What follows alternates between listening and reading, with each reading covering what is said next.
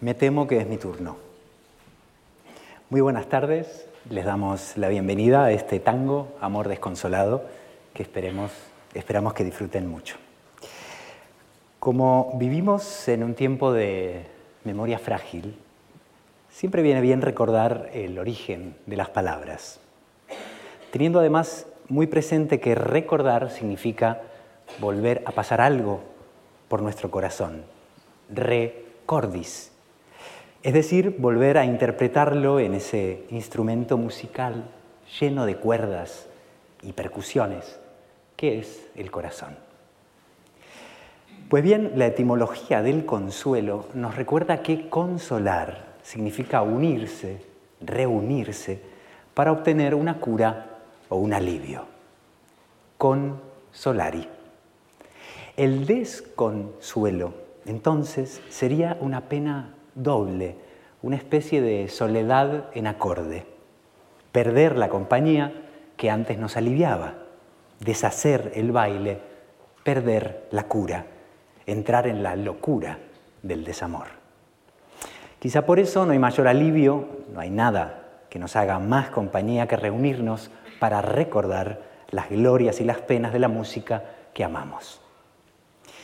En esta charla introductoria que van ustedes a padecer, nos detendremos en un par de obras que se interpretarán durante el espectáculo. Pero para no repetirnos en exceso, mencionaremos también otras canciones que servirán de marco y antecedente histórico para el espectáculo que vendrá a continuación. Haremos un breve análisis, fundamentalmente literario, de las letras de amor, es decir, de desamor a lo largo de un siglo ya de tango, al compás de las transformaciones de la propia ciudad que las cantó. Ese Buenos Aires querido, problemático y febril, por decirlo un poco a caballo entre Carlos Gardel y Enrique Santos Discépolo, dos de los clásicos que nos van a acompañar esta tarde. Y les cuento algo. Precisamente esta tarde, curioseando en la biblioteca personal de Cortázar que custodia la Fundación y que les recomiendo mucho que visiten y gocen, ocurrió una pequeña coincidencia que encontré deliciosa. Tomé un libro al azar que resultó ser La muerte de Artemio Cruz, la gran novela de Carlos Fuentes. Estaba dedicada a mano por su autor, a, Julio Cortázar y a, su, y a su pareja, que era la traductora y escritora Aurora Bernardes.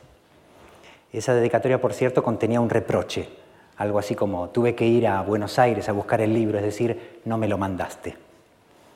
Y después de esa dedicatoria, abrí el libro por cualquier página y de pronto en la página 79, pueden ustedes comprobarlo en la biblioteca de esta casa, me encontré con esta frase referida al protagonista de la novela. Creyó distinguir junto a los labios verdes de la barranca de la casa la ventana donde Regina debe esperarlo.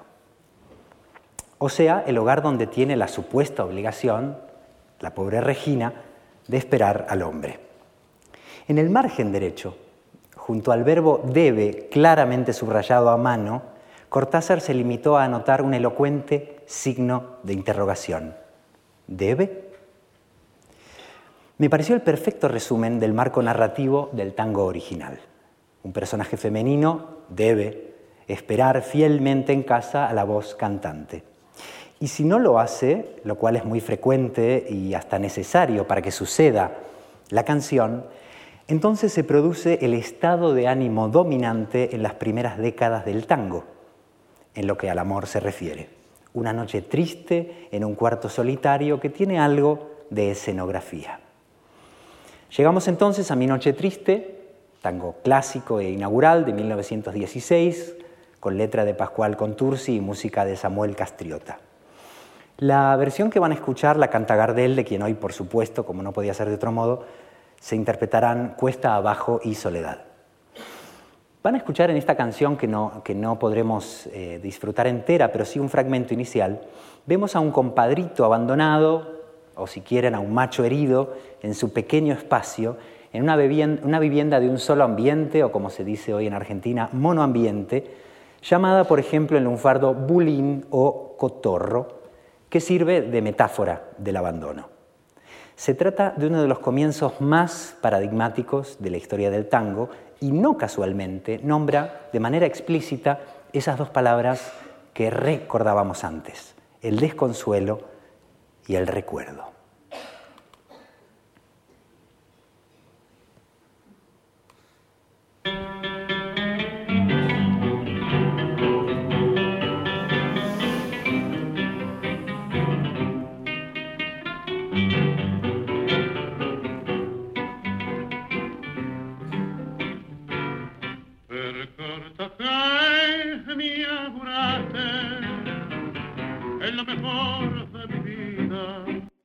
Este comienzo, percanta que me amuraste, que me abandonaste. En lo mejor de mi vida, es probablemente el díptico de versos más célebre del, tango temprano.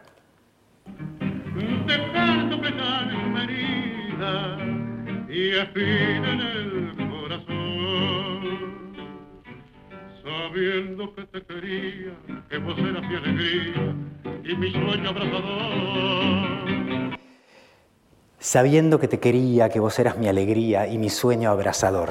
Y fíjense qué juego de palabras tan encantador, ese doble sentido de abrazador que permite el ceseo del Río de la Plata y de buena parte de toda Latinoamérica. Eh, abrazador en el sentido ígneo del fuego, pero también del abrazo perdido. Y entonces viene la parte que nos interesa. Para mí ya no hay consuelo y por eso me de olvidarme de tu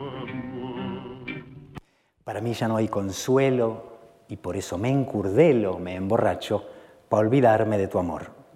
la curdela, la curda, la borrachera es otro gran paradigma del tango, la ebriedad por despecho está en Los Mareados de Cobian, compositor del que por cierto escucharán hoy una obra, o Tomo y Obligo del el mismo Gardel.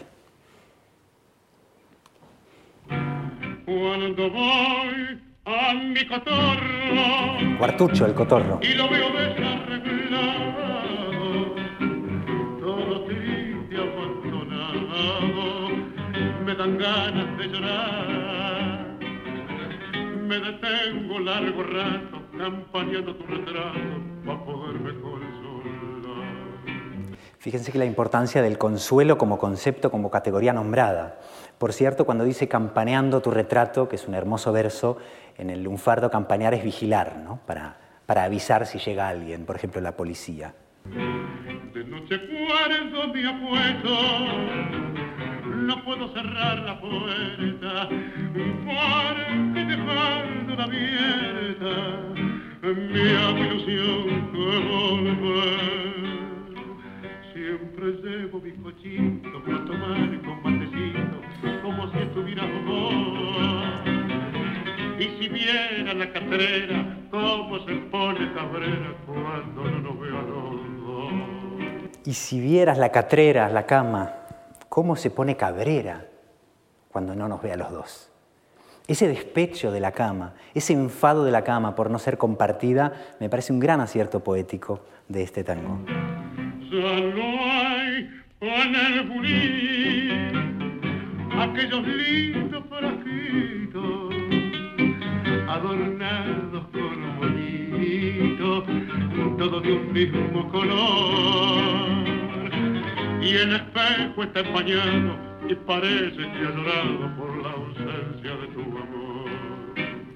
El espejo está empañado y parece que ha llorado por la ausencia de tu amor. Este momento del tango Mi Noche Triste es muy importante, primero por la metáfora genial del empañamiento del vaho, del espejo que igual que la cama está cabrera, eh, el espejo está triste, sino porque además ese espejo empañado impide la identificación del el amante en la amada. Hay un problema con la identidad, nunca mejor dicho, de ese amante.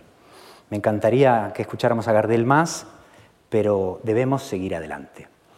Pasamos a Malevaje, que es un clásico que hoy se interpretará con letra de Disépolo y música de Juan de Dios Filiberto.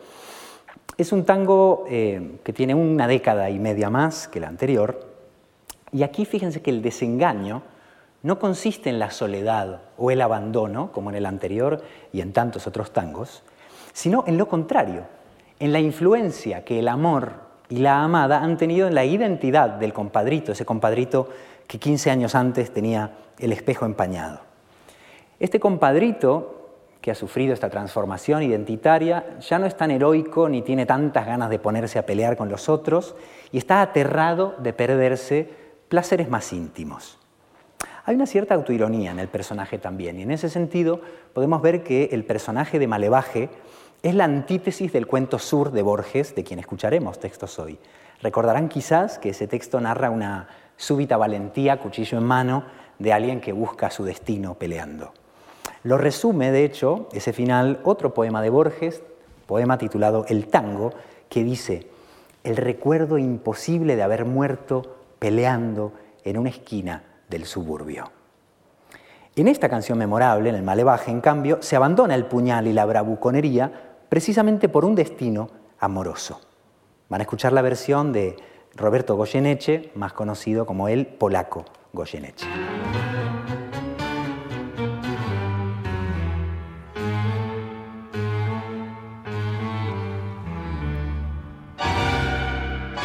Decí por Dios que me has dado, que estoy tan cambiado, no sé más quién soy. No sé más quién soy. Fíjense que el tema del espejo, de la identidad de quien canta, está siempre en juego.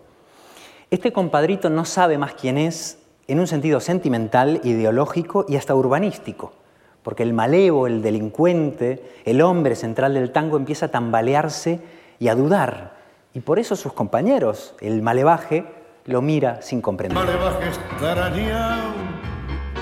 mm, me mira sin comprender, me ve perdiendo el cartel de guapo que hacer De guapo, de valiente. En la acción, no ve que estoy embaretado, vencido y maneado en tu corazón.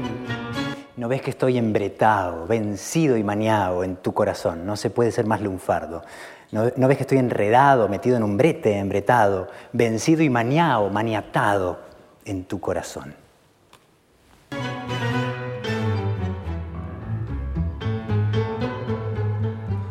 Y fíjense que ahora, después de este pizzicato, que tiene algo de ir de puntillas, de en puntitas de pie, como se dice en Argentina, en lugar de una mujer que se va, Vemos a, un compadrito cambiando de lugar y de principios por una mujer que viene. Te vi pasar tangueando altanera con un compás tan hondo y sensual que no fue más que verte y perder la fe, el coraje, el ansia guapear. Que no fue más que verte y perder la fe, el coraje, el ansia guapear es decir, las ganas de pelear, de hacerse el macho. No me has dejado ni el pucho en la oreja. El cigarrillo en la oreja. De aquel pasado malevo y feroz. Esto es genial. Ya no me falta para completar más que ir a misa e hincarme a rezar. Hacer de miedo matar. En vez de pelear me puse a correr. Me vi a la sombra o finao. Me vi a la sombra o finao, me vi en la cárcel o muerto, es decir, me vi fuera de la ley, que era su lugar natural, o fuera del amor. Pensé en no verte y temblé. Si yo que nunca aflojé, de noche angustiado, me encierro a llorar. Esto ya es intolerable. De noche angustiado se encierra a llorar, ya es el colmo para un compadrito. Decí por Dios que me has dado, que estoy tan cambiado, no sé más quién soy. Un tango genial se mire por donde se mire, por no hablar de la interpretación. Saltamos un par de décadas, no teman que no voy a cantar en ningún momento. Me estoy conteniendo, me estoy conteniendo, pero prometo portarme bien porque hay profesionales que van a venir después. Saltamos, les digo, un par de décadas, estamos ya a mediados de los 50, que es un momento de inflexión en cuanto a, digamos, el paisaje urbano del tango. Ya la modernidad urbanística está presente en las letras, pero todavía hay una cierta resistencia, una cierta nostalgia. Digamos que esa modernización eh, se ve en forma de invasión, de enemigo que arrasa una cierta esencia barrial. Y en Afiches, que es el tango del que vamos a escuchar un fragmento, con letra de Homero Expósito, presente hoy con maquillaje, y música de Atilio Estampone, con un arreglo con un piano, van a ver al principio como de jazz. Interesante porque ya nos vamos acercando a Piazzolla. Canta también el polaco Goyeneche. Y aquí van a ver una vuelta de tuerca al compadrito abandonado. Hay una transformación del escenario, ahora ya urbanizado, como les decía, con total modernidad. Vemos el papel de la mujer eh, que abandona al personaje, en otro cambio de rol también, y hay un cambio en el rol económico de esa mujer. Él ya no provee, ella trabaja y él, por supuesto, desaprueba el modo en que se gana la vida. En el tango clásico la mujer, digamos, cambiaba de patrocinador y ahora ella trabaja por su cuenta. Y van a ver qué trabajo. Porque para colmo dispone de su cuerpo, no es lo que están pensando, para escándalo de nuestro desconcertado protagonista. Hay también ya un elemento, digamos, pop en escena, la publicidad, como la llama la letra, la propaganda y los carteles, los pósters, y el desamor ya plenamente integrado en el mobiliario urbano. Escuchamos afiches.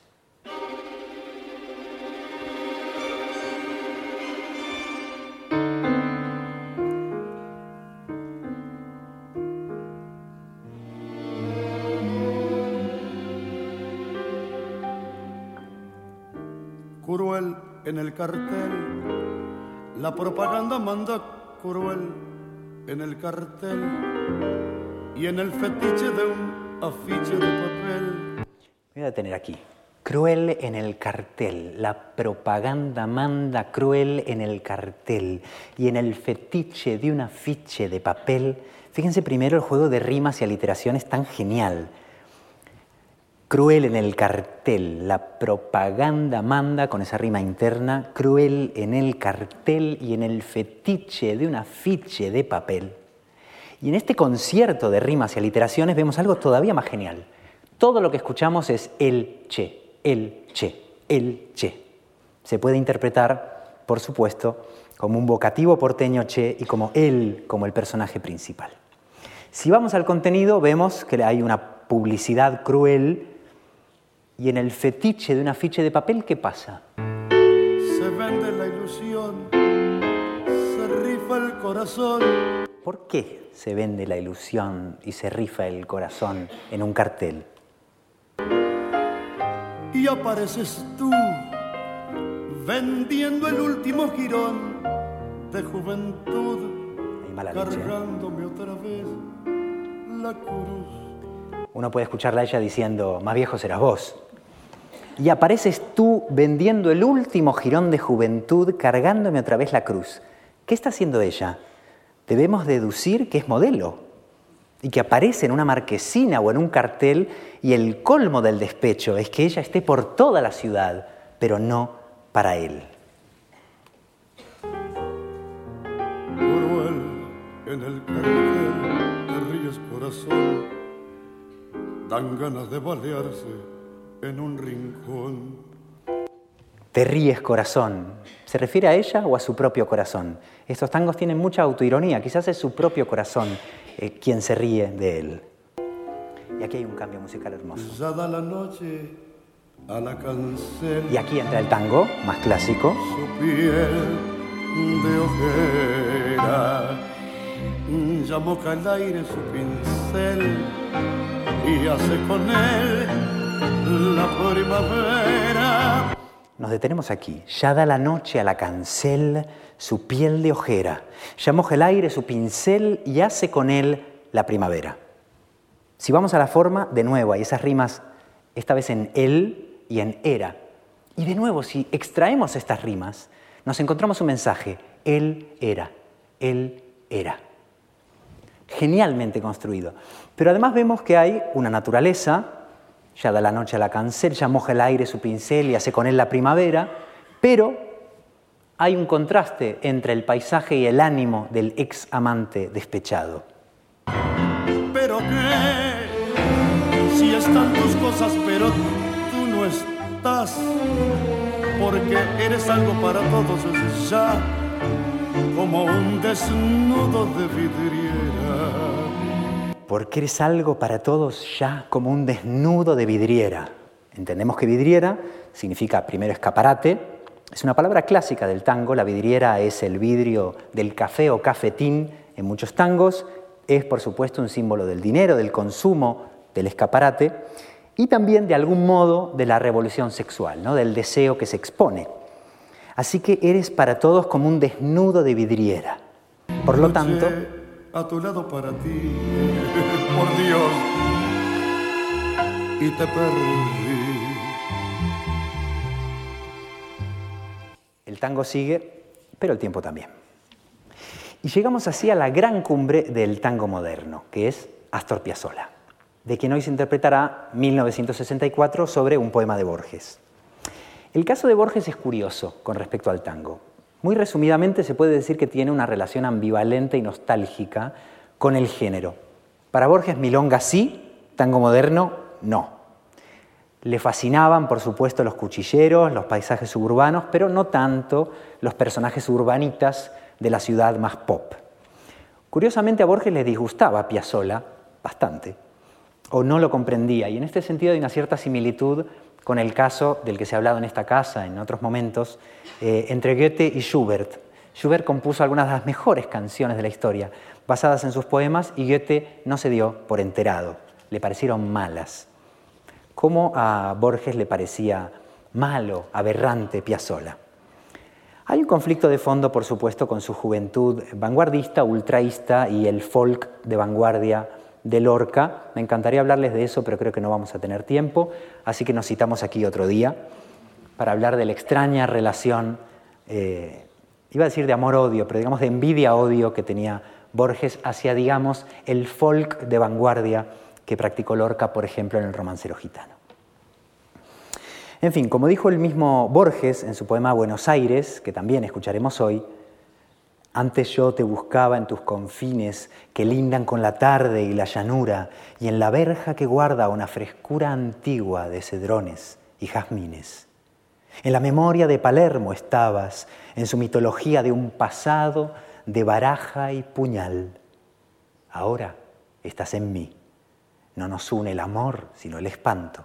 Será por eso que la quiero. Ningún espanto hay, sin embargo, en el amor superurbano de esta joya que comentaremos ahora y que hoy también se interpretará. Saltamos otra década, ya estamos a finales de los años 60, en pleno auge de la música pop, la psicodelia, las posvanguardias, el hipismo y los movimientos de liberación sexual. Lo menciono porque todo eso está en Balada para un Loco. La estética y los personajes de las nuevas canciones no son ajenas a estas transformaciones y el tango tampoco. En esta balada por un loco, que es una canción inolvidable, ella, el personaje de ella, es independiente, dueña de sí misma y o parece soltera. Él se limita a suplicar ingeniosamente su atención y a tratar de seducirla. Ahora el sensual es él. Otra importante novedad, aquí ya no hay sentido de la posesión y ni siquiera del compromiso. Ella está soltera y él no quiere proponerle matrimonio, quiere proponerle otra cosa. Solo se trata de gozar el momento y de habitar la ciudad de una forma lúdica que de algún modo puede recordarnos a la rayuela de nuestro Julio Cortázar tan presente esta tarde.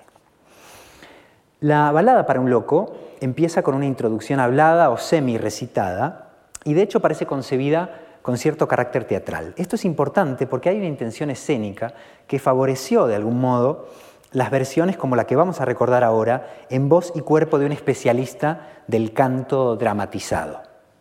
Les propongo que prestemos especial atención al imaginario urbano de carácter marcadamente surreal y a veces hasta psicodélico. En la introducción ya se nota. No queda nada en esta canción del costumbrismo, ni del arrabal, ni de esos paisajes conyugales basados en la conservación de la moral, de la monogamia y del suburbio.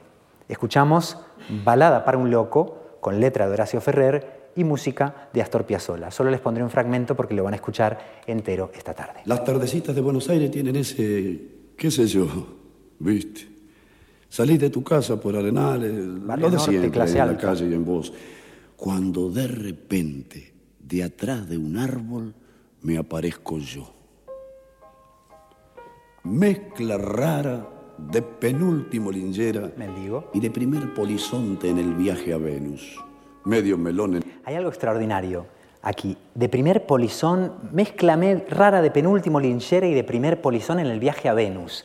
La canción es de 1969, es totalmente contemporánea con la llegada a la luna. Y ya está metido aquí. la cabeza, las rayas de la camisa pintadas en la piel, dos mediasuelas clavadas en los pies y una banderita de taxi libre levantada en cada mano. ¿Te reís? Pero solo vos me ves, porque los mariquíes me guiñan, los semáforos me dan tres luces celestes. Los semáforos me dan tres luces celestes. Eso es como la poesía de vanguardia de los años 20-30. Y las naranjas del frutero de la esquina me tiran azares. Vení. Que así, medio bailando y medio volando, me saco el melón para saludarte, te regalo una banderita y te digo. Ya sé que estoy piantao, piantao, piantao. ¿No ves que va la luna rodando por Callao? Piantao, loco, chalao. Fíjense que los maniquíes le guiñaban un ojo. Ahora la vidriera del escaparate no es hostil, es cómplice. Este personaje pertenece a la ciudad y no le molesta. No ves que va la luna rodando por Callao. Es otro verso paradigmático de la historia del tango. Y vemos una luna como una especie de moneda rodando y plenamente integrada ya entonces naturaleza, incluso naturaleza romántica y urbanismo del centro. que un corso de astronautas y Otra vez astronautas. Es increíble, pues el mismo año. Me baila alrededor, baila, vení, volá. Ya sé que estoy piantao, piantao, piantao. Yo miro a Buenos Aires del nido de un gorrión. Yo miro a Buenos Aires del nido de un gorrión. Es un plano cenital aéreo, como visto de un dron. Que rima con gorrión, al fin y al cabo. Vení, volá, sentí el loco berretín que tengo para vos. Loco, loco, loco, cuando anochezca en tu porteña soledad. Tu porteña soledad. Porteña, gentilicio de la ciudad de Buenos Aires, que como saben ustedes no es bonaerense, sino Buenos Aires, sino porteña. Y ya es como una marca registrada. La soledad porteña es un modo de soledad identificable, de manera Por pública. la ribera de tu sábana vendré con un poema y un trombón a desvelarte el corazón. Nos detenemos aquí, pero solo un apunte. A desvelarte el corazón. Ahora el desvelo no es por el abandono, es por la seducción. Y saltamos finalmente al siglo XXI. Saltamos a La Chicana, que es uno de los grupos más renovadores del género tango canción. Les voy a poner un fragmento de un tango del año 2003, en pleno post-corralito, con arreglos eh, habitualmente de fusión de ritmos y de estilos, y una voz cantante femenina como la que escucharemos esta tarde. Esta es una canción inspirada en el mundo del cómic, el cine y los superhéroes, pero aquí el héroe fracasado y muerto es también el antiguo protagonista del tango tradicional, del que se hace aquí una sátira que parece el funeral cómico por la figura del compadrito de la que hemos hablado anteriormente. Una figura ya poco creíble y sobre todo amorosamente muy poco fiable para una mirada actual. Quien toma aquí la palabra parece ser ella, la amada, que lleva un siglo escuchando las canciones que le dedican. Como dice Alejandra Pizarnik, también presente en este espectáculo en su poema Anillos de ceniza, son mis voces cantando para que no canten ellos. Este tango del siglo XXI puede escucharse como una especie de venganza sarcástica de la amada, que además pone sobre la mesa una laguna importante en la tradición poética del tango, la ausencia de paternidad o de reconocimiento de esa paternidad. ¿Qué pasa con los posibles hijos de esos hombres que se lamentan del abandono de ella? ¿Quién abandonó a quién? Volvemos a Pizarnik, que escribió en su poema La enamorada, Hoy te miraste en el espejo y te fue triste. Estabas sola, la luz rugía, el aire cantaba, pero tu amado no volvió. Escuchamos entonces el tema titulado So Papá del grupo La Chicana. Vale aclarar eh, que una sopapa, sobrenombre del héroe caído, es un desatascador de retretes.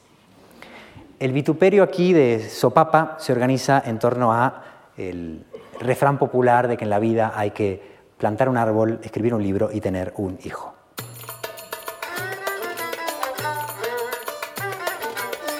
El villano llamado Suprabond mata a Sopapa. En realidad, bueno, o quizás el héroe Suprabond mata al villano Sopapa.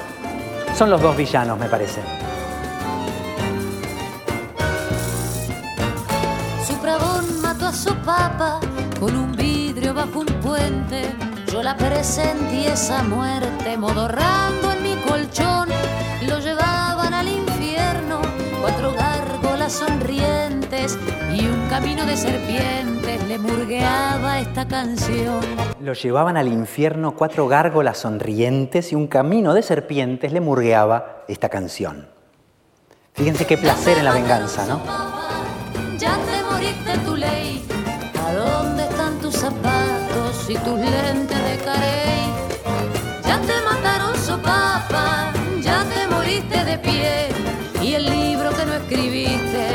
nadie lo va a leer.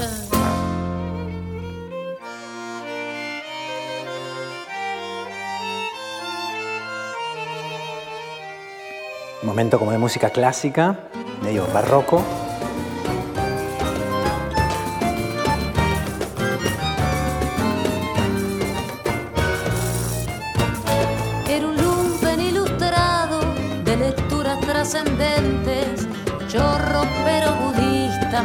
Chorro pero budista, chorro es ladrón.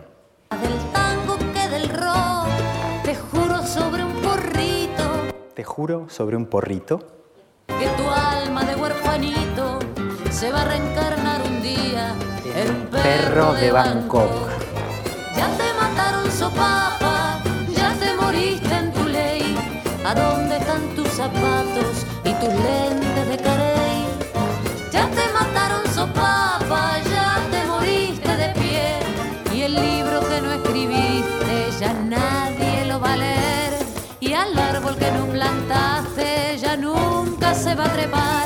El hijo que no tuviste porque te hiciste matar. Encantador. Y llegamos al final. Para terminar, pasamos del silencio paternal del hijo que no tuvimos al conflicto maternal, de la ausencia del padre al complejo con la madre. Vamos a escuchar un tango de Lelutier que homenajea, sintetiza y parodia todos los lugares comunes del tango clásico. El espacio simbólico del cuartucho de la soledad, que bebíamos al principio, el bulín, el cotorro, en un léxico lunfardo eh, exuberante, casi cómico, intertextos con otras letras clásicas, cosa que hacía el tango también, que es como una tradición de poemas que se comentan entre sí, y sobre todo un Edipo incurable. Desde un principio. Vamos a saltarnos a Marcos Munstock, lo siento en el alma.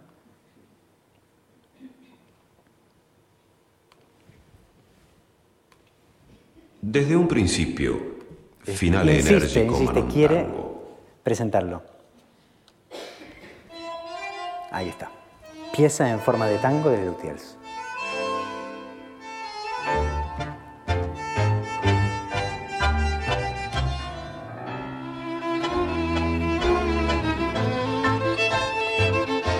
Atención, máxima seriedad, ¿eh? Cuando llego al bulín que vos dejaste esa tarde de copas y palabras, rememoro el amor que me juraste y los besos que a la noche vos me dabas. En las horas de escabio y amargura me pregunto si fue cierto tu cariño y aunque busco en el embrague no hay ninguna que como vos me quiera como un niño. Y aunque busco en el embraje, no hay ninguna que como vos me quiera como un niño. ¿Por qué te fuiste, mamá? Con ese gil antipático.